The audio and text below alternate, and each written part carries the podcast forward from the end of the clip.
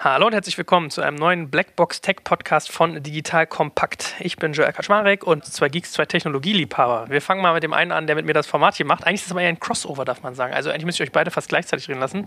Wir fangen mal mit vorne von mir an. Ja, hi, ich bin Johannes. Moin, moin. Moin. So, und äh, wenn ich sage Crossover, wir haben hier noch einen Technikverliebten, den ihr auch schon kennt, aus unserer KI-Reihe. Eigentlich muss man dich gar nicht, ich muss euch beide nicht mehr vorstellen. Sag trotzdem auch noch mal einen Satz zu dir. Du bist ja heute als Gast quasi da. Ja, hallo, ich bin Fabian Westerheide, äh, Unternehmer und Investor mit dem Schwerpunkt Künstliche Intelligenz. Genau. So, und äh, mit dem guten Fabian machen wir den schönen Podcast Hardware und KI, wo wir regelmäßig über künstliche Intelligenz sprechen. Und äh, eigentlich könnte man den heutigen Podcast in beiden einordnen. Wir haben schon gesagt, dass wir eigentlich mal dein Roboter-Androiden-Bild mit unserem merchen müssten. Aber wir haben uns jetzt dazu entschlossen, dass wir das bei Tech reinpacken und als KI-Thema behandeln. So, und zwar wollen wir heute so ein bisschen der Frage nachgehen, ist KI overhyped?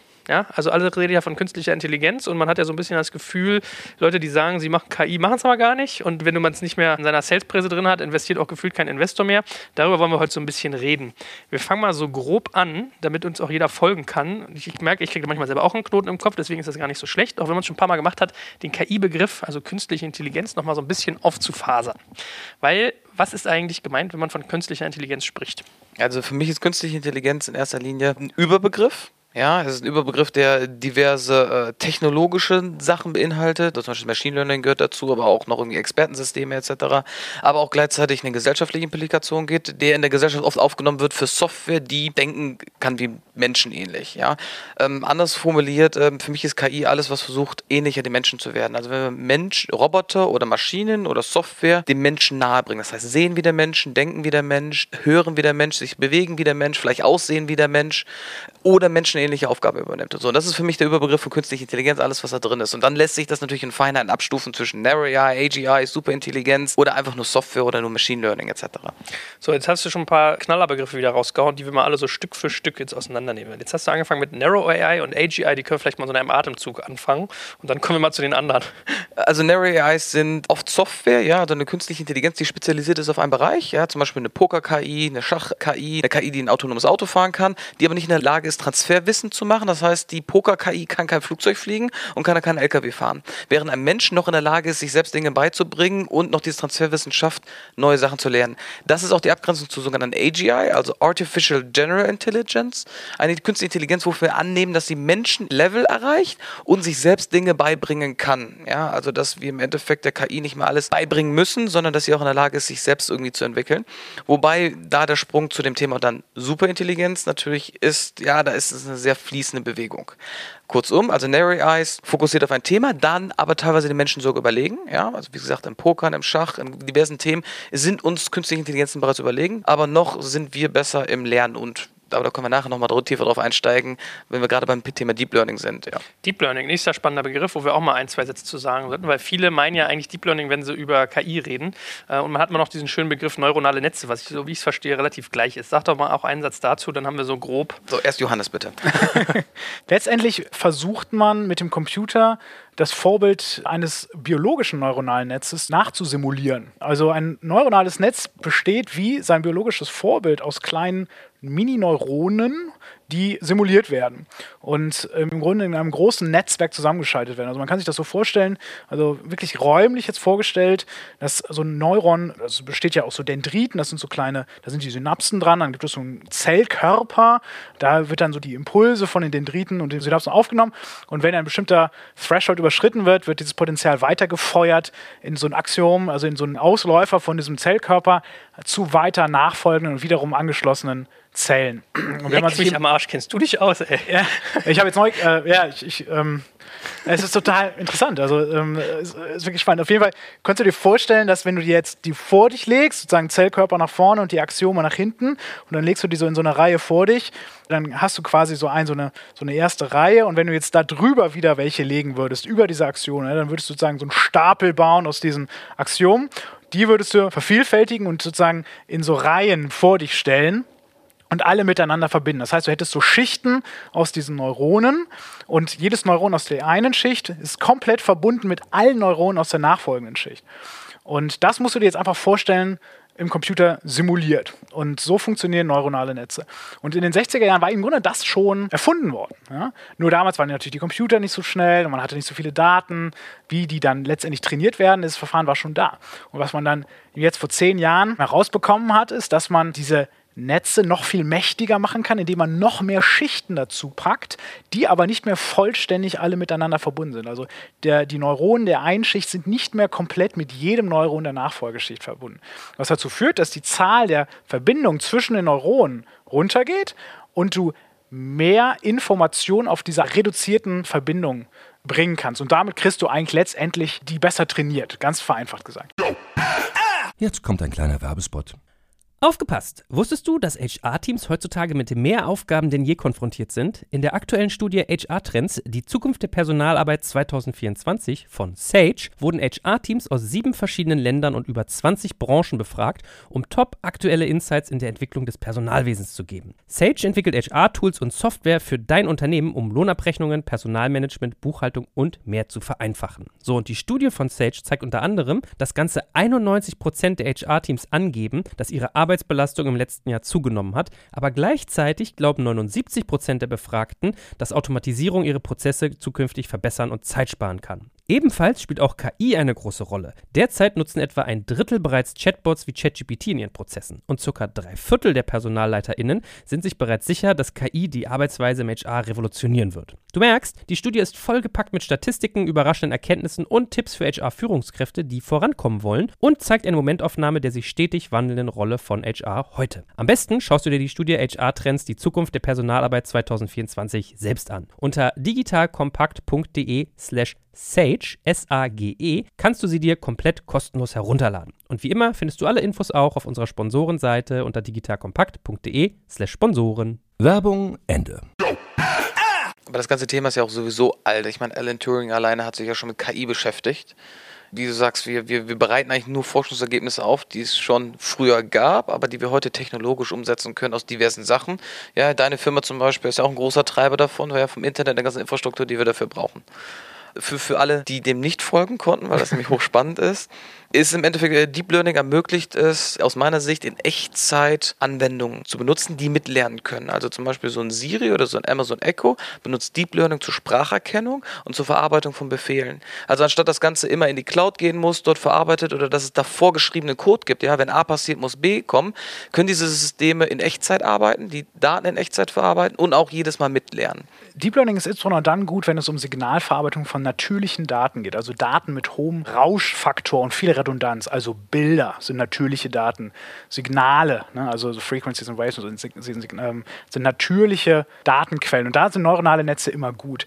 Wenn die lokale Anordnung der Datenpunkte zueinander wichtig ist. Also beispielsweise wie bei Bildern. Stell dir vor, du hast ein Bild und du vertauschst jetzt die Spalten dieses Bildes, dann ist das Bild für uns völlig unerkenntlich.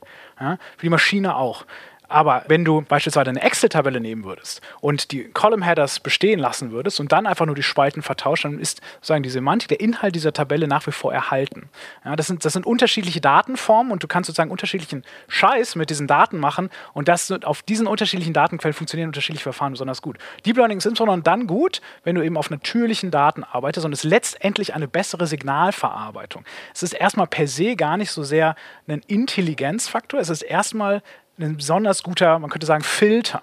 Weil das Tolle an, an Deep Learning ist, dass diese Extraktion von den Eigenschaften und von diesen Informationshäppchen in diesen Daten diese Extraktionsmechanik wird mitgelernt. Das ist ganz toll. Das war nämlich früher nicht so und das ist bei anderen Verfahren auch nicht unbedingt so. Da mussten Leute, beispielsweise, wenn du Katzen auf Fotos erkennen möchtest, mussten Leute so Kantendetektionsverfahren programmieren oder sie mussten von Hand Vergleichsfunktionen programmieren, um äh, Bilder vergleichen zu können. Und das ist eben das Tolle an diesen neuronalen Netzen, dass sie diese Feature Extraction, wie man sagt, mitlernt. Und es ist halt auch keine Magic, es ist halt Mathematik. Ja, ich muss mir mal erklären, dass das eine ist, die, die Netze sind wie so Matrizenrechnung im Endeffekt, ja, so wie wir es alle, der Abitur gemacht hat, auch in der Schule gelernt hat. Und dazu kommt noch die Differentialgleichung, ja, was er gesagt mit Abstiegsverfahren etc. und dieser Fehlerberechnung. Das äh, wird dann sehr technisch, aber es ist äh, eigentlich pure Mathematik. Deswegen sind auch viele Teams, die es entwickeln, oft äh, Statistiker oder Mathematiker vom Hintergrund oder Physiker, weil die sich interessanterweise besser daran einarbeiten können, als jemand, der klassische Computer Science studiert hat. Was, glaube ich, wichtig ist auch noch zu verstehen, ist, dass Neural Networks oder diese Deep Learning Convolutional Neural Networks beispielsweise, die für, für Bildverarbeitung sehr häufig eingesetzt werden, nicht unbedingt das einzig existierende. Es gibt sehr, sehr viele weitere Verfahren des maschinellen Lernens, die für unterschiedliche Informationsquellen, wie beispielsweise dieses Excel-Sheet, was ich gerade ins Feld führte, gut funktionieren. Also Support-Vector-Machines waren seit in den späten 90er Jahren eigentlich sehr, sehr, sehr, sehr stark und wurden jetzt eben abgelöst und sind auch nach wie vor für viele Anwendungen total gut. Wenn, du, wenn es total teuer ist, Daten zu erheben für dein maschinelles Lernenproblem. Ähm, beispielsweise in der Genetik, wenn du sozusagen das Erfassen eines Samples, eines Trainingssamples, mit dem du diese Maschine trainierst, total teuer ist. Ja? Das ist häufig in Healthcare so, dass es total teuer ist, weil du eben nicht 15 Menschen sterben lassen möchtest oder siehst, weil du irgendwie das falsche Medikament verabreicht hast, jetzt ganz plakativ gesagt dann brauchst du Verfahren, die mit weniger Daten auskommen. Und dann bist du eben dann relativ schnell wieder bei den klassischen Verfahren, die eben sich sehr stark an der Optimierungstheorie oder eben der Statistical Learning Theory angleichen. Also ich glaube, man merkt ein bisschen, wenn Johannes mit mir seinen Podcast macht, manchmal stellt er sich bewusst ein bisschen dumm, um das für uns alle Normalsterbliche verständlich zu verpacken. Da schlummert einiges in ihm. Wie ich gerade gelernt habe, hat er sogar mal eine, seine Doktorarbeit zu dem Thema Deep Learning verfasst, oder also begonnen. Ja? Begonnen, drei Wochen. drei Wochen. Bist du weitergekommen als ich? Ja, ich habe ich, ich hab meine erste Firma gegründet und auf meine Stelle geknickt. Also ich habe noch nicht mal angefangen, aber hatte auch die Stelle. Es, es, war, es war in der Tat ja so, dass ich, äh, ich, ich war an der TU Berlin, weil bei Professor Claude Robin Müller am Machine Learning Lehrstuhl und ich wusste eigentlich zu dem Zeitpunkt schon so, hm, akademisches Arbeiten ist nicht so meins. Ähm, hatte mich dann aber eingeschrieben am Graduiertenkolleg und dann kam eben äh, Rocket um die Ecke und ähm, mir tat sich so eine Welt auf zu diesem Zeitpunkt. Und ich, ich wusste ja, dass ich nichts weiß über Online-Marketing und Co. Und ich fand das so geil, ähm, dass ich dachte, okay, scheiß auf den Doktor, ich mache jetzt Internet, so nach dem Wort. Und, äh, Geil. Dass ja. Eltern so sagen, Mama, Mama brauche ich mir jetzt weg, ich mache jetzt Internet. nee, es war, es war wirklich, das war sehr lustig. Ähm, aber da habe ich natürlich trotzdem viel vorgenommen und ich hatte natürlich auch mich sehr lange darauf vorbereitet, diesen PhD anzutreten. Hm. Ist ja auch für dich super ausgegangen. Von daher äh, war das ja offensichtlich eine gute und richtige Entscheidung. So, also wir fassen nochmal so ein bisschen zusammen. Dieses Bild ist ja von dir auch ganz praktisch eigentlich zu sagen, dass man sich das wirklich in Neuronenketten und Stapeln vorstellt, die hintereinander gelagert sind. Also neuronale Netze, Deep Learning meint dann wirklich eigentlich in Reihe geschaltete Computer, die irgendwie äh, Muster erkennen, Sachen verstehen. Jetzt wackelt Fabian schon wieder im Kopf, das ist so eine Lala-Zusammenfassung, aber in meinem naiven Kopf bleibt das jetzt mal so. Ähm, dann können wir ja gleich mal so ein bisschen, wenn wir uns fragen, ob das overhyped ist, so in die, in die Begrenzungen und in die Limitierungen von Deep Learning eintauchen eintauchen, weil alle tun ja immer so, als wenn das so der, der Heilsbringer schlechthin ist. Ja, wir hatten ein Parlament, was irgendwie sagt, wir arbeiten jetzt rund um das Thema Support. Du hast irgendwie Reisebuchungsgeschichten gehabt und und und. Du hast ja alleine auch schon gerade sowas wie Amazon Echo und äh, Siri aufgezählt. Was betrachtet ihr denn so als, als Begrenzungen, als Probleme und Herausforderungen von Deep Learning? Das Problem eins ist die Datenmenge. Du brauchst sehr, sehr viele. Ja. Was heißt denn viel? Ja, nehmen wir mal an, ich glaube, AlphaGo hat im Go nur gewonnen, ja, weil sie, glaube ich, 60 oder 100 Menschenjahre simuliert gespielt hat, die Maschine. Genau, und das ist ein in sich geschlossenes System. Das ist sozusagen möglich, dass das System sich selbst Daten generieren kann, zum sich selbst trainieren. Weil das hat sich selbst gegen sich selbst gespielt. Genau, ja? genau. Das ist abstrakt gesehen genial, ja, weil ich einfach innerhalb von mehreren Stunden theoretisch Jahre simulieren kann ja, weil alles einfach viel schneller läuft. Aber gleichzeitig ist es natürlich äh, unfair, wenn man das natürlich dann direkt vergleicht, weil wenn ein Mensch 100 Jahre Erfahrung hat, komprimiert könnte er genauso gut sein. Also du, du, du brauchst mehr Daten, um ähnliche Resultate zu erreichen. Allgemein, der Mensch lernt mit weniger Daten Abstraktionslevel. Also das Abstraktionslevel ist schlecht. Der Mensch muss nur einmal im Auto gesessen und weiß, was ein Auto ist. Ja? Mit Deep Learning funktioniert das nicht so schnell. Du brauchst schon deutlich öfters, um ihm beizubringen, was ein Auto ist, oder viel, viel mehr Daten, bis er selbst entwickelt hat, was ein Auto ist. Das ist das eine. Dann das Problem mit strukturierten und unstrukturierten Daten, also wie sauber sind die Daten, sind die gelabelt, sind die nicht gelabelt. Da gibt es verschiedene Möglichkeiten. Und es ist sehr rechenintensiv. Ja, also du brauchst diese GPU-Server, also diese Grafikprozessoren, ja, die wir aus Grafikkarten von früher noch kennen, die dafür besser gedacht sind. Aber auch da kommen wir wieder an eine Grenze dran. Also äh, ich sehe das bei Portfoliofirmen, die brauchen halt, um eine Antwort rauszuholen, braucht das 30 Sekunden oder drei Minuten oder teilweise drei Tage. Das, was wir gar nicht mehr kennen, wo ein Ergebnis sofort ausgespuckt ist, das ist noch da muss die Maschine noch rechnen. Genau, weil sie muss häufig ja noch trainiert werden. Das Trainieren ist ja, das, das teure. stimmt. Wobei, das ist ähm, dieser Paradigmenwechsel. Also früher hat man Software programmiert, heutzutage trainieren wir sie. Also wir sind von Frameworks zu Modellen gewandelt. Und das finde ich sehr, sehr interessant. Heutzutage ist so ein bisschen so wie mit Kindern. Kind programmierst du auch nicht, sondern du erziehst es. Und so sehe ich das abstrakt mit KIs, also mit Software. Heutzutage, du bringst einer Software was bei und dadurch kannst du sie auch positiv und negativ formen. Ja, du kannst sie halt rassistisch oder sexistisch erziehen, ungewollt. Du kannst sie aber auch sehr weltoffen und liberal und tolerant erziehen ja, vom Wertekodex, aber es ist nicht mehr hart eingekodet, sondern du als Mensch kannst da halt so Input reingeben. Ähm, das ist sehr teuer. Ich sage mal, es kostet eine halbe Million bis eine Million, bis man eine KI einigermaßen trainiert hat, weil da sehr, sehr viel manuelle Arbeit dahinter ist. Aber das ist so, so, so ein Wechsel, also anstatt vom Coden her zu auch Feedback der Maschine zu geben. Mhm. Wobei ich glaube, dass in der realen Welt, um das Beispiel aufzunehmen, Programmieren, also wenn ich mir an so ein SAP-System beispielsweise denke, dass bis das ersetzt wird durch ein großes lernendes System, wird noch sehr, sehr lange dauern, weil und das ist auch eine Limitierung des Deep Learnings, du hast eine Blackbox, das ist fuzzy. Das ist auch eine große Herausforderung für die Automobilindustrie, dass diese sehr, sehr mächtigen neuronalen Netze zwar das Richtige tun, aber niemand beweisen kann mathematisch, dass es das Richtige ist. Ich würde mal ein Atomkraftwerk, was ich in unserem Podcast ja immer wieder aufnehme, auch erstmal nicht mit dem neuronalen Netz steuern, auch wenn ich mir ziemlich sicher bin, dass es gut funktioniert. Ich kann einfach nicht so richtig reingucken, weil das interne System nicht. Aber das ist doch genau wie beim Menschen. Das stimmt. Und der Mensch macht doch auch Fehler. Ja? Das ist und der fährt auch und hinterher genau, kann ich auch nicht beweisen. Vier-Augen-Prinzip und so weiter. Das stimmt, das ist richtig. Genau. Obwohl, du kannst mehrere KIs als Vier-Augen-Prinzip einführen. ja, so vier Core-Prinzip oder Genau. so. Aber zumindest, um das, um das, das SAP-System aufzunehmen, also ich glaube, solange es nötig ist, dass so etwas wie Transaktionen richtig sind oder die Addition und Subtraktion, ne, sowas muss man ja nicht lernen. Dafür ist eigentlich eine Maschine im Sinne der Narrow AI ja eigentlich schon besser geeignet, als wir jetzt versuchen, sie künstlich Menschen werden zu lassen, um ihnen dann wieder Rechen beizubringen. Das macht ja keinen Sinn. Ne? Deswegen glaube ich, wird es eine sehr lange Zeit noch dauern, bis wir so ein großes System für Buchhaltung oder Datev oder so ersetzen werden, komplett. Aber es wird natürlich immer größere Module geben, die Entscheidungen finden, die Data Mining machen, die BI machen auf diesen Daten, die das, dass das intelligent funktioniert.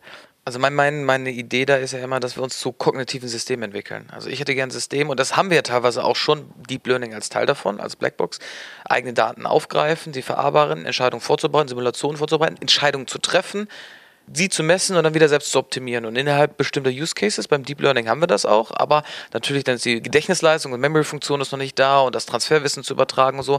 Aber das sieht man, wo fundamental immer wiederum Teams dran sind und das natürlich nach und nach forschen. Ja, wo ich mich total drauf freue, ist, wenn wir es schaffen, beispielsweise Websites zu generieren durch Oh ja. künstliche Intelligenz. Also einfach nur das Layout, dass es eben Sinn macht. Ja, das Frontend einfach. genau, du und dadurch Refi- du Reinforcement. Learning oder wie auch immer. I have no clue. Ne? Oder durch, durch, durch sozusagen Backpropagation, also durch Dreaming Networks. Also neuronale Netze können ja auch träumen und sozusagen einfach rückwärts wieder was ausspucken, was. Aber da ähm, bin ich ja gespannt mit eurem Geschäftsmodell, weil, weil ihr seid ja sehr SEO-lastig. ja, und wenn du der KI das dann beibringst, dann natürlich nochmal die Suchmaschinenoptimierung hinten mit reinzubringen, wird dann sehr lustig. Ja, das ist interessant, ja. Jetzt kommt ein kleiner Werbespot. Aufgepasst! Wusstest du, dass HR-Teams heutzutage mit mehr Aufgaben denn je konfrontiert sind? In der aktuellen Studie HR Trends, die Zukunft der Personalarbeit 2024 von Sage, wurden HR-Teams aus sieben verschiedenen Ländern und über 20 Branchen befragt, um top aktuelle Insights in der Entwicklung des Personalwesens zu geben. Sage entwickelt HR-Tools und Software für dein Unternehmen, um Lohnabrechnungen, Personalmanagement, Buchhaltung und mehr zu vereinfachen. So, und die Studie von Sage zeigt unter anderem, dass ganze 91% der HR-Teams angeben, dass ihre Arbeitsbelastung im letzten Jahr zugenommen hat, aber gleichzeitig glauben 79% der Befragten, dass Automatisierung ihre Prozesse zukünftig verbessern und Zeit sparen kann. Ebenfalls spielt auch KI eine große Rolle. Derzeit nutzen etwa ein Drittel bereits Chatbots wie ChatGPT in ihren Prozessen und circa drei Viertel der PersonalleiterInnen sind sich bereits sicher, dass KI die Arbeitsweise im HR revolutionieren wird. Du merkst, die Studie ist vollgepackt mit Statistiken, überraschenden Erkenntnissen und Tipps für HR-Führungskräfte, die vorankommen wollen und zeigt eine Momentaufnahme der sich stetig wandelnden Rolle von HR heute. Am besten schaust du dir die Studie HR-Trends, die Zukunft der Personalarbeit 2024 selbst an. Unter digitalkompakt.de slash Sage, S-A-G-E, kannst du sie dir komplett kostenlos herunterladen. Und wie immer findest du alle Infos auch auf unserer Sponsorenseite unter digitalkompakt.de slash Sponsoren. Werbung Ende. Genau, also Limitations, Limitations von Deep Learning oder grundsätzlich vielleicht auch Machine Learning. Also du hast eben nicht alle Bereiche sind ähm, so einfach quantifizierbar. Du hast eben viele, viele Bereiche sind einfach nur durch Kreativität gut lösbar. Ne? Sales ist auch immer so eine Sache. Du kannst zwar unglaublich mächtige Werkzeuge bauen, aber bis man dahin kommt, dass die menschliche Interaktion ersetzt werden kann, komplett und auch beim Support einen aufgebrachten Kunden zu beruhigen. Und das ist alles, das ist alles, da kommen wir irgendwann hin. Ich glaube, das wird aber noch ein bisschen dauern. Was ist denn ein bisschen? Also ich denke, 50 Jahre müssen wir schon noch rechnen. 50? 50? Ja, ich glaube ja. Ja gut, da ich, ich Also bis wir wirklich diese, bis wir es wirklich komplett schaffen, den Turing-Test in seiner Auslegung, wie er ursprünglich gemeint war, zu bestehen. Ich glaube, das wird noch dauern. Ich glaube, dass Singularity-Gefahren, äh, vor denen wir uns sorgen, Was sind ähm, denn Singularity-Gefahren? Was, was meinst du damit? Deswegen. Du siehst die Gefahren, ich sehe die Möglichkeiten. Also. Also Singularity wäre der Moment, in dem Moment sozusagen eine Maschine sich selbst verbessert und sie dann sozusagen exponentiell schlauer wird und wir es nicht mehr schaffen, das zu verstehen, was diese Maschine macht und sie, und das ist dann die Gefahr, möglicherweise konträr zu unseren Interessen handelt. Ja, also es gibt mal dieses wunderbare Beispiel, eine Maschine könnte die Target-Funktion, also sozusagen das Ansinnen haben, möglichst viele äh, Heftklammern herzustellen und dann alles darauf auszulegen, dass äh, sie möglichst viele Heftklammern herstellt und sich dann ständig selbst verbessert, immer smarter wird und Und im Endeffekt die Menschheit, zum, äh, der, der Planet zum Riesencomputer oder- wird. Genau, so ein Riesencomputer wird die Menschheit versklavt, einfach nur um, um Heftklammern herzustellen. Also äh, Skynet lässt grüßen. Genau, Ne? exakt. Ja, das, ist so, das ist so die negative Auslegung. Es gibt natürlich auch eine positive. Es ist, ist ja nicht in Stein gemeißelt, dass genau das passieren muss. Es kann auch sein, dass das wunderbar kooperativ Also ich, ich glaube, menschliche Interaktion stimme ich zu. Also wo, wo, aber das ist ja wieder das Thema dann, äh, wo setzt es Menschen, ja? Überall, wo es um Execution geht, ja, um Pattern Matching etc., ist die KI eigentlich ganz gut drin. Ja, überall, wo es um Mathematik geht und Logik auch. Äh, überall, wo es um Kreativität geht, wird es dann wieder schwieriger. Dann haben wir Menschen noch einen Vorteil. Menschliche Interaktion kommt es drauf an, ja. Also jeder, der Online-Shopping macht, ich lasse mich wahrscheinlich auf Amazon lieber von einem Chatbot beraten oder so etwas, der, der schnell und sofort ist. Äh, das persönliche Gespräch mit dem Kunden in, beim Maßschneider oder so möchte ich immer noch haben. Aber ich glaube, wir zahlen auch in Zukunft ein Premium dafür, wenn wir von Menschen bedient werden. aber die Chatbots heute, Ja, die sind schlecht, aber gib dir noch mal fünf Jahre, nicht 50, fünf Jahre. ja, Guck mal, wie, wie, wie weit ihr nach Jahren gekommen seid. ja, gut, das ist natürlich schlau, ja, natürlich total weit. Ähm, Aber was macht die denn so zuversichtlich, dass das nicht 50 Jahre dauert? Weil also ich glaube, die, die, kurzfristigen, die kurzfristigen Effekte werden überschätzt, die langfristigen über, über, unterschätze ich wahrscheinlich auch. Das ist, vielleicht ist es auch 30 Jahre und nicht 50 Jahre. I, I really Also ich gebe den Aber- ganzen noch weniger, aber es liegt daran, weil die, ich sehe, was veröffentlicht wird. Ich sehe, wie viel Input da reinkommt, wie viele Leute an dem Thema sitzen, wie viel Geld da reingeht und dass das eine, eine, eine Beschleunigungskurve hat.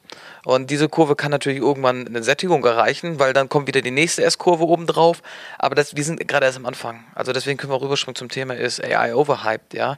Ich sage, AI ist underhyped.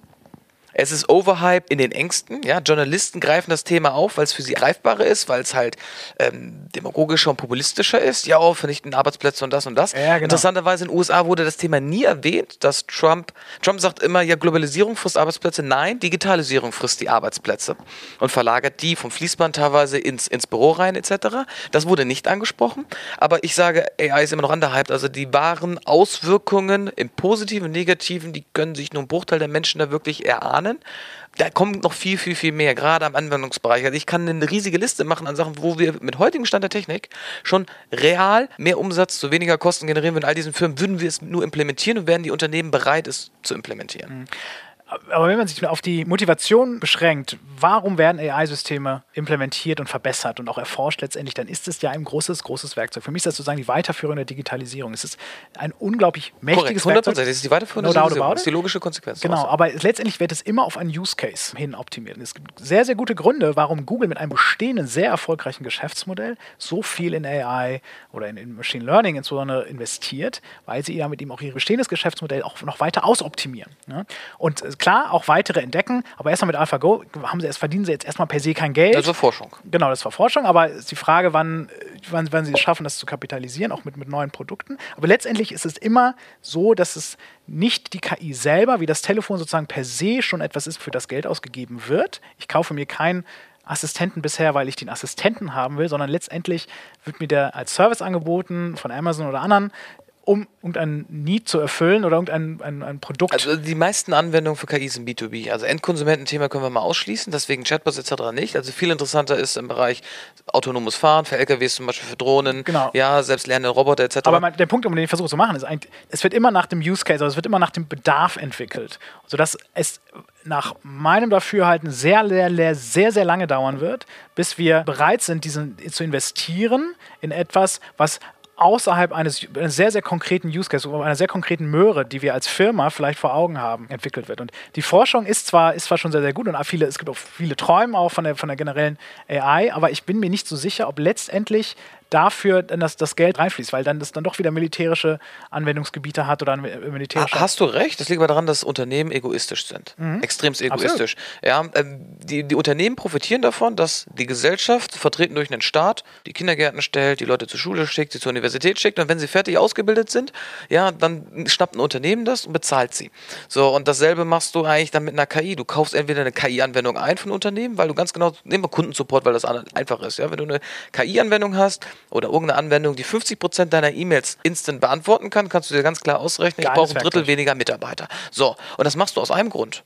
Weil du weniger Personalkosten hast, weil es flexibler ist, 24 Stunden verfügbar ist, weil es skalierbarer ist, weil es schneller ist, weil die Lernkurve drin bleibt, weil wenn die KI das Wissen immer weiter dazulernt, wenn der Mitarbeiter krank wird, schwanger wird oder ausfällt, das Wissen verschwindet oder in Rente geht. So, und du als Unternehmer wirst das natürlich machen. Und klar, stimme ich dir zu. Deswegen ist dieser Markt auch übrigens getrieben von Startups primär, die kleine Use Cases und KI-Anwendungen anfangen und die dann in die Wertschöpfungskette immer wieder injizieren.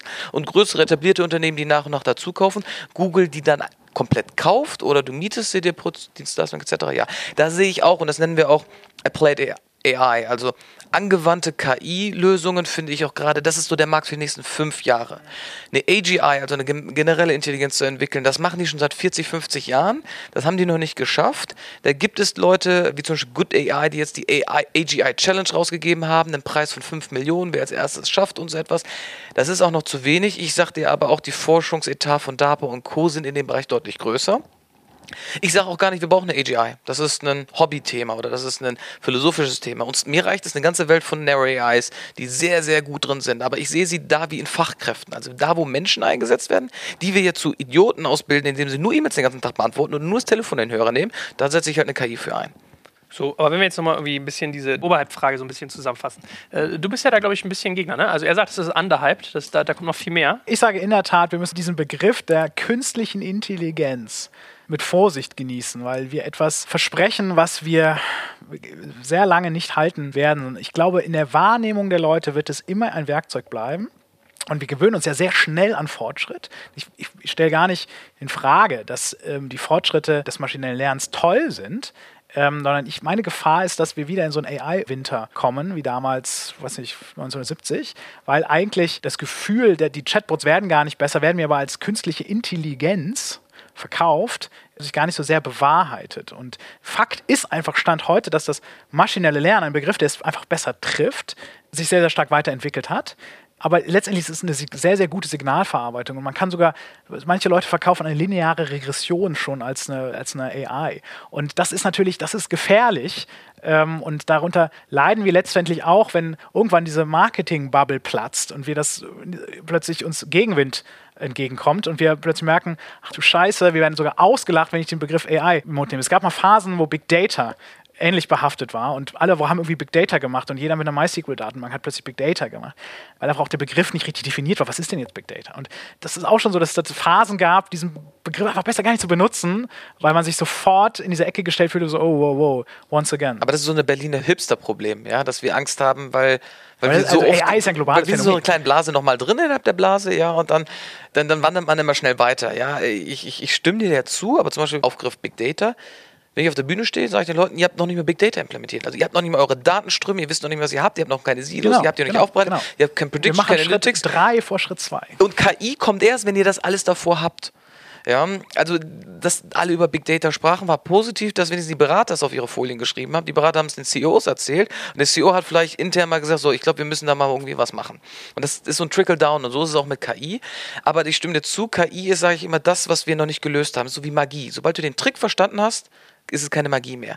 Sobald du KI verstanden hast, ist es keine Magie mehr. Für dich ist es keine KI, weil du es technisch verstehst. Für viele da draußen ist es noch Magic. Außen die Maschine, innen Pfui. ja, und ist es Marketing? Ich benutze den Begriff auch bewusst. Ich habe früher angefangen mit maschinellen Lernen. Ich habe es ein bisschen Maschinenintelligenz genannt.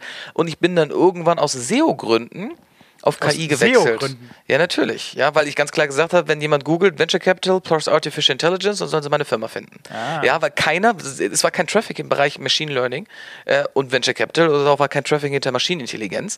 Ja, also habe ich gesagt, okay, ich muss mal die Keywords ein bisschen anpassen. Also ich habe eine klassische Keyword-Analyse gemacht und geguckt, Buzzwords werden gesucht, warum. Und für Gründer ist das irrelevant, die verstehen das auch so. Aber für nach außen hin, ja, für L- also LPs, also Limited Partners, ja, also Leute, die in Fonds wiederum investieren etc., ist dieses Buzzword natürlich einfacher, damit sie dich in eine Schublade packen können. Ja. Gut, also Ich wusste gar nicht, dass Fabian ein SEO war. So Oh, ich habe jede Menge SEO. Ich habe ja früher, ich war der größte Brautmodenhändler Deutschlands. Ja, nur sorry, durch was- SEO. was Händler? Ich habe äh, Hochzeitskleider verkauft. Oh. Und zwar nur über SEO. Ich würde sagen, ich habe heute wenig Ahnung, aber damals war ich fit genug, um ein paar hunderttausend Uniques zu generieren monatlich. Sau gut. seht ihr mal hier, was in den Leuten noch steckt. Wir wissen das alles gar nicht vorher. Hat sich nicht viel geändert übrigens. also, Der Markt ist da ähnlich. Deswegen habe ich hier unten damals auch Ladenzeile mir angeguckt gehabt, ja, weil die eine Art äh, Geschäftsmodellvorbild waren. Und was SEO-technisch waren, waren die neben Zalando diese beiden Firmen, die wir als Benchmark genommen haben. Guck mal hier, ey, was für Meriten ihr euch beide arbeitet. Wusstet ihr gar nicht voneinander, dass ihr euch beide so schätzt, ne? so sieht's aus. Gut, also wenn wir jetzt nochmal so ein bisschen den, den Überblick machen. Wir können ja so Overhyped und Limitations so ein bisschen in einem Atemzug nennen, weil man muss ja fragen, was sind die Grenzen des Ganzen? Daran kann man bemessen, ob es overhyped ist und wie kann man die eventuell überkommen. Das heißt, wir haben jetzt eben schon mal festgehalten, äh, es braucht große Datenmengen. Es ist sehr, sehr aufwendig, eine Maschine was beizubringen. Dann hast du noch so ein bisschen, äh, Johannes, ins Feld geführt, das ganze Thema Erwartungsmanagement ist ein bisschen problematisch, weil alles irgendwie als KI gelabelt wird, was es gar nicht ist. Beziehungsweise man auch mal denkt, wir können jetzt bald über das digitale Wasser gehen und es ist nicht so. Äh, und dass das halt auch gerade Leute so in ihren Sales-Präsen nehmen. So, wenn wir das jetzt mal so ein bisschen challengen, diese Punkte, die wir hatten. Zum Beispiel das ganze Thema äh, lernen müssen, Datenmenge brauchen. Ist es denn irgendwie absehbar, dass sich das in einer gewissen Zeit äh, reduziert? Und mal ganz naiv gefragt, ich erinnere mich, wir hatten, als wir mal so darüber gesprochen haben, wie eigentlich Programmieren funktioniert, da redet man ja auch gerne mal über Klassen, dass man zum Beispiel sagen könnte, wenn irgendwie Firma 1 schon mal viel Geld und viel Daten in das, in das, ins Maschinenlernen gesteckt hat, die schon mal angereichert hat, warum kann das Firma 2 und 3 nicht mitnutzen? Also man kann ja so ein bisschen in so eine Form von OS eigentlich denken. Kann es irgendwann so eine Art KI-OS geben, dass irgendjemand, also mit OS meine ich ein Betriebssystem, dass man das wie so einen, einen großen Datenhub macht, dass jemand, der vielleicht zum Thema irgendwie Katzenbilder erkennt, schon super viel äh, ich würde es sogar einen KI-Kindergarten nennen. Also Professor Danko Nikolic hat da äh, hat einen guten Vortrag darüber mal gegeben, wo er genau gesagt hat, wir müssen an den Punkt kommen, wo du so eine Art, wie bei Menschen seine DNA haben, wo die ganzen Lernalgorithmen schon drauf sind. Das ist wie heutzutage per API oder per Framework, das injizierst du da rein und darauf kannst du alles Mögliche aufbauen. Oder ein Master-Algorithm. Ne? Der lernt, das richtige Verfahren zu trainieren um es dann zu lernen. Seht ihr denn Ansätze in diese Richtung, dass jemand sagt, man schafft im Prinzip eine Wissensdatenbank oder eine Kompetenzdatenbank also für KI? Ich, also realistisch gesehen halte ich es für höchst unwahrscheinlich, dass beispielsweise die Deutsche Bahn jetzt anfängt mit, weiß ich nicht, Audi oder so, große Datenmengen zu teilen, insbesondere, oder stell mal vor, Facebook mit, mit Google, ähm, etwas plakativer. Ähm, das halte ich für sehr, sehr unwahrscheinlich, weil ein maschinelles Lernverfahren ist insbesondere so gut wie seine Daten. Wenn du gute Daten hast, hast du auch sehr, sehr gute Ergebnisse. Und es gibt diese zwei Faktoren. Es ist einmal die Menge und du brauchst auch wirklich gute Qualität häufig hast du, und das viele Unternehmen ertrinken in Daten, aber sie ertrinken, weil sie nichts wissen, mit diesen Daten anzufangen und weil sie auch im ersten Schritt und vielleicht auch im zweiten, dritten und vierten Schritt eigentlich gar nicht so wertvoll sind. Sondern sie werden erst wertvoll, wenn sie kombiniert werden mit einer weiteren Datensatz, die aber sehr, sehr schwierig oder sehr, sehr teuer ist zu akquirieren, weil sie beispielsweise doch Menschen hinsetzen müssen, um bestimmte Datensätze zu annotieren, wie man sagt, also zu labeln oder weil sie die irgendwie cross-referenzieren müssen mit anderen Daten, die unglaublich teuer sind zu kaufen. Das ist das Problem bei Daten. Du hast nicht automatisch, weil du viele Daten hast, hast du irgendwie einen Datenschatz. Mhm. Du hast zum Beispiel Google DeepMind hat das Lab jetzt oder OpenAI hat, glaube ich, Universe geöffnet. Also die bauen schon bewusst so Open Source Frameworks oder Modelle, wo du trainieren kannst. Also die gehen schon hin, das Wissen zu bündeln und das abzugreifen. Aber ja, das ist ein Dilemma. Es gibt kein Master-Algorithmus und es gibt auch noch keine Möglichkeit, das alles zu bündeln. Das wäre auch mein Traum. Wir gehen alle hin, packen alle optimalen Narrow AIs zusammen und haben eine super Narrow AI-Kette. Es gibt so wunderbare Cognitive ähm, API von, von Microsoft, die beispielsweise Spracherkennung schon sehr, sehr gut löst und sowas wie Sentiment Detection oder auch, auch, auch so Natural Language Processing Themen wie, wie Part of Speech Tagging oder so, so, so in Anführungsstrichen Standardsachen für dich sehr, sehr gut löst und wo du dann, aus denen du dir dann Bausteine bauen kannst für, für größere, höhere, Higher Order Systems.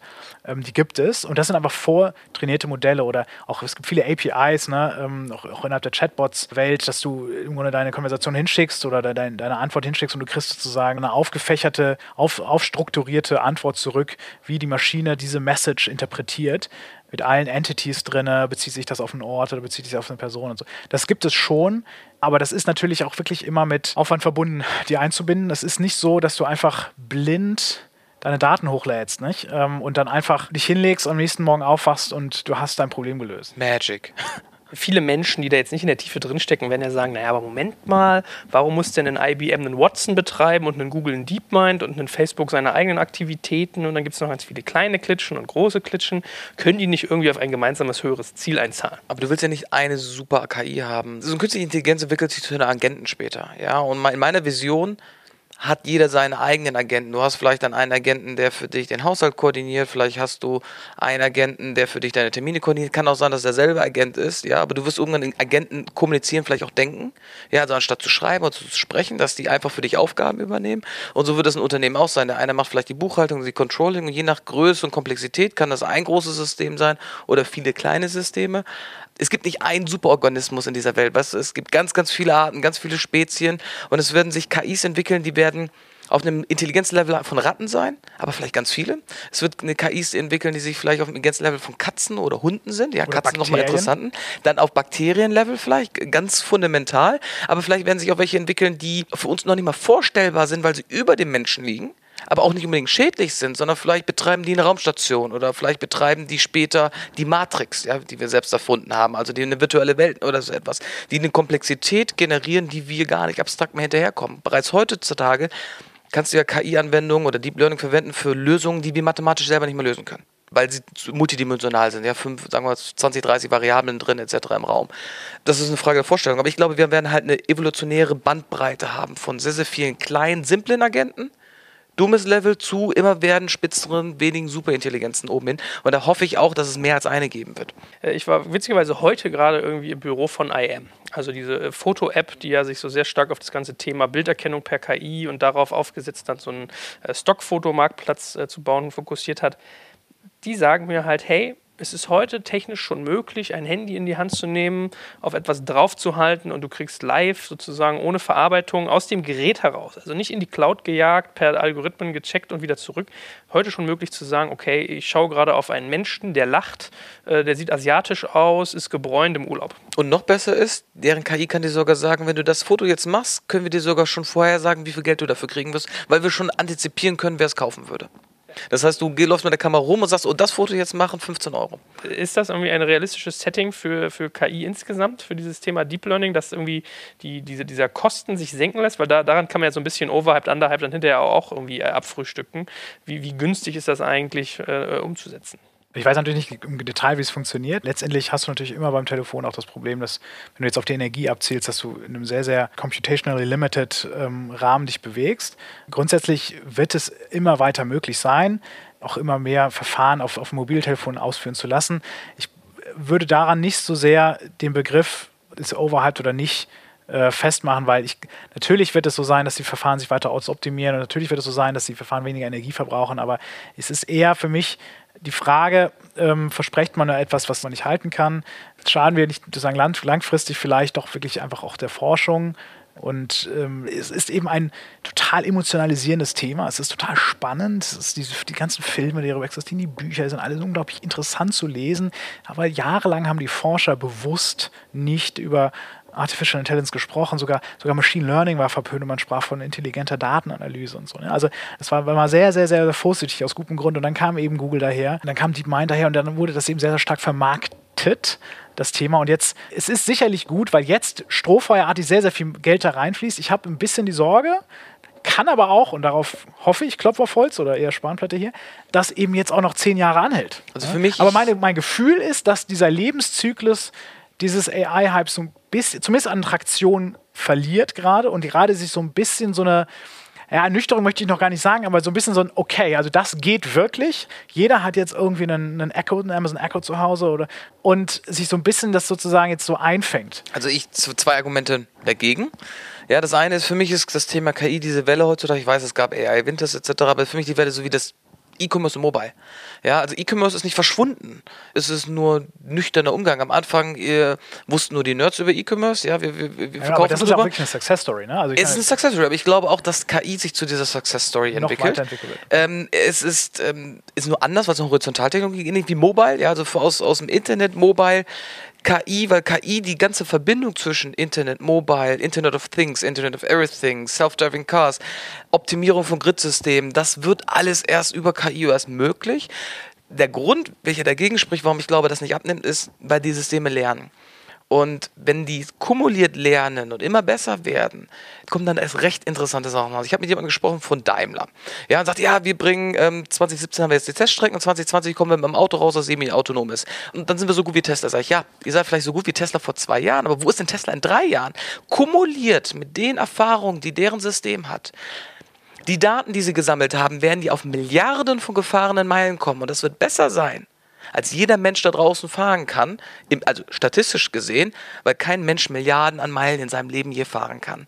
Und dann hast du eine KI mit jedem Auto, was rauskommt, das kann schon fahren und hat einen Vorsprung. Da muss ein Daimler entweder kaufen, aber der kann die nicht so einfach trainieren oder der muss, der, kommt da nicht einfach Das so ist dran. auch sauteuer dann. Das ist richtig teuer. Also kurzum, da hat ein Tesla einen ungeheuren, jahrelangen Vorsprung. Und dieser Vorsprung wird in der Qualität des Autos sein. Und wenn ich dann die Wahl habe, ich kaufe eine Mercedes oder ich kaufe einen Tesla, selber Preis, aber der Tesla fährt einfach 99,9% sicher und der Daimler ist halt nur bei 99%, dann sind diese 0,9% immer noch entscheidend. Jetzt kommt ein kleiner Werbespot.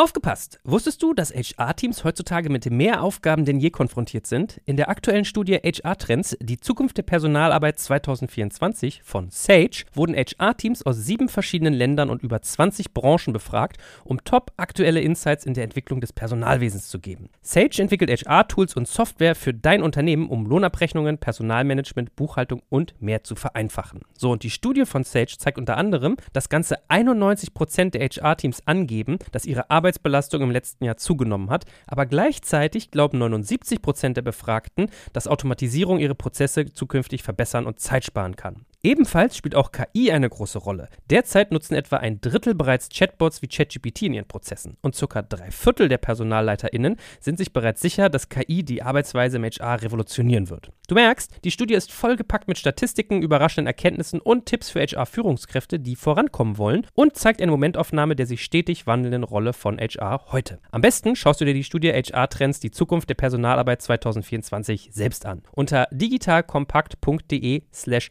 Sage, S-A-G-E, kannst du sie dir komplett kostenlos herunterladen. Und wie immer findest du alle Infos auch auf unserer Sponsorenseite unter digitalkompakt.de slash Sponsoren. Werbung Ende.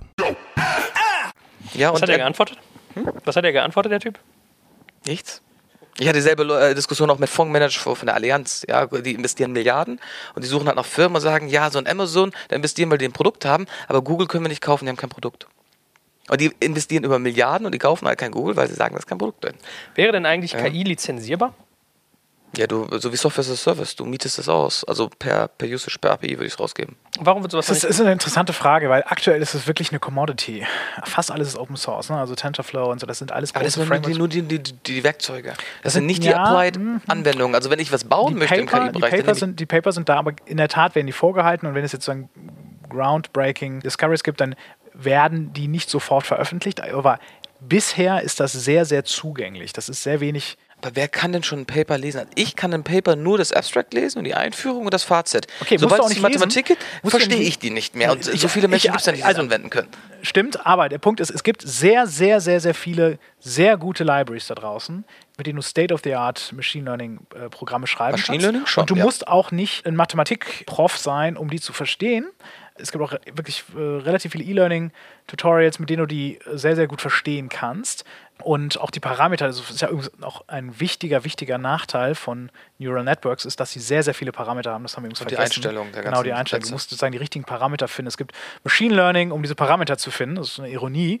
Damit du auch weißt, wie du die halt, wie du die richtig aufsetzt, diese, diese Systeme. Aber letztendlich ist das sehr, sehr zugänglich. Und du musst eigentlich kein so ein absoluter Experte sein, um es zu benutzen. Es ist eine Commodity. Jeder kann es verwenden. Also dank TensorFlow, also ähm, es gibt ja so ein paar Open Source Frameworks, ist es immer leichter. Das wird auch noch leichter. Finde ich auch gut. Also für mich muss KI so weit sein wie WordPress. Ja, dass der Laie sich eine eigene KI, wenn, ob es ein eigener Chatbot ist, einen eigenen Agenten bauen kann, Drag and Drop kann ich das machen.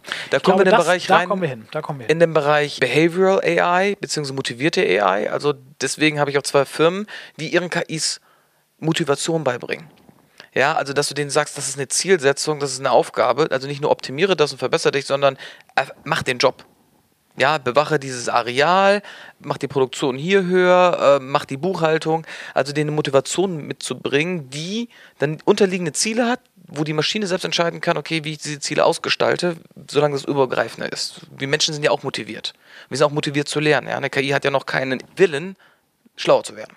So eine tolle Überleitung, vielleicht, um noch ein bisschen auch auf den Markt einzugehen. Ne? Ich will ja von dir nochmal ein Fazit hören, warum du glaubst, dass KI overhyped ist. Außer jeder erzählt, er macht das, sie machen es aber gar nicht und irgendwie Erwartungsmenschenentwicklung habe ich noch nichts gehört, wo ich sagen würde, äh, würde ich jetzt sagen, wow, hat einen Punkt. So. Echt? Ich, ich sehe das schon so. Also, wenn du dich damit beschäftigst und weißt, also hast du ein Amazon Echo? Nee. Siri ist so ein großes Regelwerk aktuell. Siri ist aber auch schlecht, ne? Das wissen ist keine AI. Ja. Also es wird verwendet an Stellen, wo es nicht verwendet werden sollte. Es wird verwendet von Leuten, die es wahrscheinlich nicht genau verstehen, was sie eigentlich damit sagen.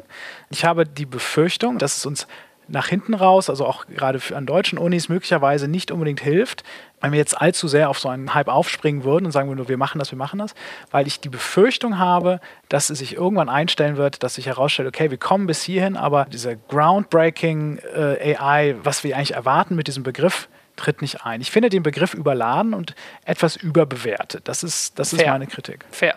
Fair. Aber gibt es auch irgendwie technische Faktoren, wo du sagst, äh, das glaubst du limitiert die Entwicklung von KI, dass das nicht dahin kommen wird, wo man es gerne hätte? Also diese Traum-Szenarios, die hier der Mann neben mir gerne hat. Äh, gut, er sagt ja eben ist sowieso so Narrow AI, Komplementarium, total in Ordnung. Das reicht ihm. Aber gibt es irgendwas Technisches, wo du sagst, darum glaubst du, dass das irgendwann platzen wird? Also ich glaube immer noch, dass die kurzfristigen Implikationen davon überschätzt werden und die langfristigen unterschätzt. Das kann, das glaube ich schon. Nur die Frage ist, wie weit kann ich in die Zukunft blicken? Aktuell sehe ich, dass die Verfahren, die verwendet werden, sich nicht grundlegend geändert haben. Also beispielsweise, wenn du das Telefon nimmst, dann hat das Mobiltelefon einen neuen Markt geschaffen, weil das in sich einfach sozusagen ganz viele neue Applikationen ermöglicht hat, neue Geschäftsfelder aufgetan, ganze Businesses drehen sich darum. Wenn du dir anschaust, AI, wirklich echte AI-Businesses, die nur AI machen, gibt es ganz, ganz wenige. Es gibt tausend AI, Firmen, die Narrow AI anwenden, um einen bestimmten Use Case zu lösen. Und das ist auch völlig in Ordnung. Das ist einfach eine weiterführende Digitalisierung. Die haben Werkzeuge entwickelt, eine bestimmte Aufgabe besser zu lösen. Aber das echte Artificial Intelligence, was da immer im Raum steht, das gibt es so per se fast gar nicht. Da ist nicht sozusagen etwas entstanden, wo man sagen könnte, daraus kommt jetzt neue Wertschöpfung, außer der Optimierung auf bestehenden Geschäftsmodellen. Also muss man eigentlich so ein bisschen sagen, wir laufen manchmal mit falschen Bildern und Erwartungshaltungen im Kopf rum. Das wird nicht so eine Haley Joel Osment Nummer wie hier damals in dem Film von Steven Spielberg oder iRobot oder wie die alle heißen. Das heißt, der AGI-Denke, dieses ähm, Skynet in der, in, der, in der, Horrorfassung sozusagen, das ist eigentlich ein bisschen over the top, sondern es geht eigentlich wirklich eher um, äh, was, was Fabian ja auch sagte, narrow, bestimmte Faktoren einfach massiv viel besser machen können. Das ist dann aber eigentlich keine Intelligenz, sondern das ist dann eigentlich eher Prozess. Geschichte. Ich glaube, dass wir uns darüber Gedanken machen sollten. Ich glaube aber, dass wir uns noch mehr Gedanken darüber machen sollten, über Immediate Problems wie was passiert in Amerika, was passiert in Polen, Ungarn. Das sind Probleme, die für mich kurzfristiger dringlicher sind, als über die Arbeitslosigkeit, die entsteht durch Digitalisierung, die auch Aber kommt. Genau, das ist ja nicht so. Die Medien sind voll von Trump, ja, und voll von Wahlen und viel zu wenig darüber, was sind die Folgen von Digitalisierung für die Gesellschaft, was sind die Folgen auf den Arbeitsmarkt. Das Thema wird komplett ignoriert. Das wird in intellektuellen Berliner Kreisen diskutiert, jeden Abend. Aber das hört bei den Politikern schon auf, das hört bei den Konzernvorständen auf und das hört beim Rest der Bevölkerung auf. Und das ist viel zu wenig drin. Wir sind in unserer Blase drin und wir glauben, wir haben es einmal diskutiert, wir haben es geklärt, nächstes Thema aber das ist lange noch nicht da unten angekommen. Was, das wird genau komplett genau unterschätzt. Was, was, haben wir genau geklärt? Haben ja, wir, wir wissen ganz genau, also, also die, fast jede Diskussion, die ich führe, ja, ähm, Digitalisierung äh, verdrängt Arbeitskräfte, wir brauchen ein Grundeinkommen, wir brauchen eine, äh, brauchen eine Zusammenführung von Nationalstaaten, wir brauchen eine, ein globales System, was sich gegen Erderwärmung stemmt und die Genetik irgendwie ganze, äh, das Ganze kontrolliert kriegt. Das sind so alles Themen, die man abstrakt recht schnell einmal durchdiskutiert hat aber die Anwendung, die Execution davon, die, die meilenweit. Das ist meilenweit ja. davon und wir sind also Absolut. noch gar nicht so weit. Wir haben das Thema also noch nicht gelöst, wir haben es noch nicht mal ausreichend diskutiert und gesprochen. Und ich sage, sorge, ich bin viel radikaler. Ich sage, wir müssen eigentlich gestern schon Robotergesetze erlassen haben. Wir müssen gestern schon angefangen haben, in jede Blackblocks, ja, die neuronale Netze drin, irgendwo hart zu weihen, don't harm humans, don't kill hm, humans, act in the hm. interest of humans, von vornherein. Weil, wenn wir in zehn Jahren erst auf die Idee kommen, dann sind da Millionen von Anwendungen draußen und viel zu viel zu spät spät. Aber hast du, das, hast du die Befürchtung, dass die AI sich gegen die Menschheit also auch in 10 oder vielleicht sogar auch erst in 12 Ich glaube nicht, dass. Oder glaubst du, dass es eher grundsätzlich als sehr mächtiges Werkzeug weiter bestehen bleibt und der Mensch, sozusagen humanistisches Feld schon fast so im Zentrum dessen bleiben wird? Und das, was wir AI nennen, also die mächtigen Werkzeuge, eigentlich nur mächtige Werkzeuge bleiben, die zwar sehr, sehr smart sind, aber eigentlich Werkzeuge sind. Und wir letztendlich dann doch noch diejenigen werden, die sie benutzen. Okay, das ist ja A, sehr humanistisch gedacht. Ja, ich bin persönlich eher äh, Transhumanist. Ja, also ich glaube eher, dass wir Technologie nutzen, um uns selber abzugraden, ja, um mehr aus uns rauszuholen. Ich persönlich bin der Meinung, dass wir irgendwann an den Punkt kommen werden, du wirst roboterähnliche Maschinen haben. Du wirst auch äh, Maschinen haben, die vielleicht kein Bewusstsein haben wie wir, aber es sehr gut simulieren kann. Ja, die guckt in Spiegel. Was ist dann der Unterschied, ne? Wenn ja, du perfekt getäuscht wirst, die Magic, wie dann du fängst sagst. du an, äh, dann fängst du an. Äh, wir können ja heutzutage schon äh, Rindfleisch züchten, ja, oder etc. Irgendwann wirst du organische Strukturen züchten und die mit Maschinen kombinieren. Das heißt, du wirst Tierformen haben, die halb Maschine, halb Biologie sind. Dasselbe wird mit uns passieren. Wir haben ja heute schon Prothesen, die du mit Gedanken steuern kannst. Ich habe letztens einen Professor an der TU gesehen, der spielt Computerspiele mit dem Kopf der denkt nur. Ja, also diese ganze ähm, Interaktion wird immer kommen, das weicht alles auf. Also jeder, der ein Smartphone hat, ist aus meiner Sicht heutzutage schon Cyborg.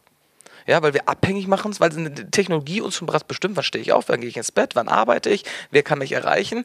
Wir wollen doch gar nicht mehr zurück. Ich behaupte auch, die Singularity ist schon passiert, weil für mich ist Singularity der Moment, wenn wir auf Technologie nicht mehr verzichten wollen. Keiner will zurück. Und dann übernimmt im Grunde die Technologie die, die Macht über uns. Das ist, das So, ist, das ist die das, Angst, die ich habe. Ich glaube nicht, also ich glaube, die Technologie hat schon die Macht über uns, Genau, genau, weil wir schrittweise. abhängig davon Mhm, sind. ja, Ja, ja. wir sind extrem abhängig davon. Wir sind aber Okay. auch abhängig von der Landwirtschaft und vielen, vielen anderen Sachen. Wir Genau. benutzen schon Gen manipulieren mal. so, ich bin aber auch, ich hoffe, ihr KIs verzeiht mir das eines Tages. Für mich sind die, die, die KIs die Sklaven der Moderne.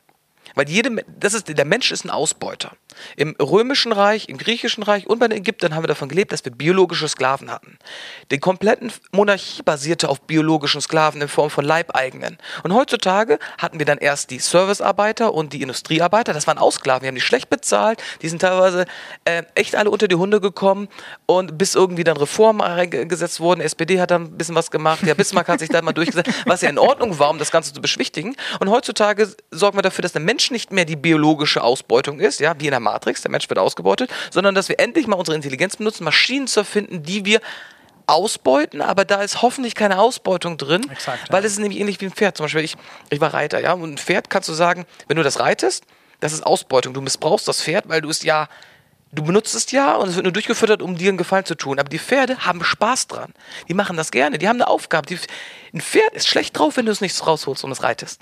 Das ist mies drauf, das braucht diese Bewegung. Das ist so wie ein Hund, der geht gerne raus und der spielt gerne mit dir, ja? Das kannst du natürlich auch sagen, weil es darauf gezüchtet So, die, die. Frage ist, werden also, wird eine KI wie eine Katze oder wie ein Hund? Und ich hätte gerne lieber eine Hunde-KI, also ich lieber eine KI, die der Freund des Menschen ist, das macht, was wir wollen, also ein bisschen eigenen Gedanken hat und nicht die Katze hat, die den ganzen Tag das macht, was sie will. Ja, und eigentlich nur denkt, nee, ich beherrsche dich. Hervorragend. Ich würde sagen, dann war das doch ein, ein schöner Ritt, so ein bisschen aus Philosophie meets äh, Technology. Es ist manchmal sehr abstrakt, also wahrscheinlich muss man sich so einen Podcast trotzdem zwei, dreimal anhören, ehe man das alles durchdrungen hat, aber mir hat das viel Spaß gemacht und ich glaube, wir werden uns echt Same auch nochmal. Ich bin mal gespannt, wie du das Ganze mal wieder einordnest, was für einen Titel du dir ausdenken wirst. Und bitte, ja, ich, ich bin immer noch dafür, dass alle unsere Gesichter auf, auf deinem Banner landen. Mache ich. Kriegen wir hin. In diesem Sinne, danke euch ganz herzlich. Viel gelernt. Vielen Ja. Dank. Tschüss. Jetzt kommt ein kleiner Werbespot.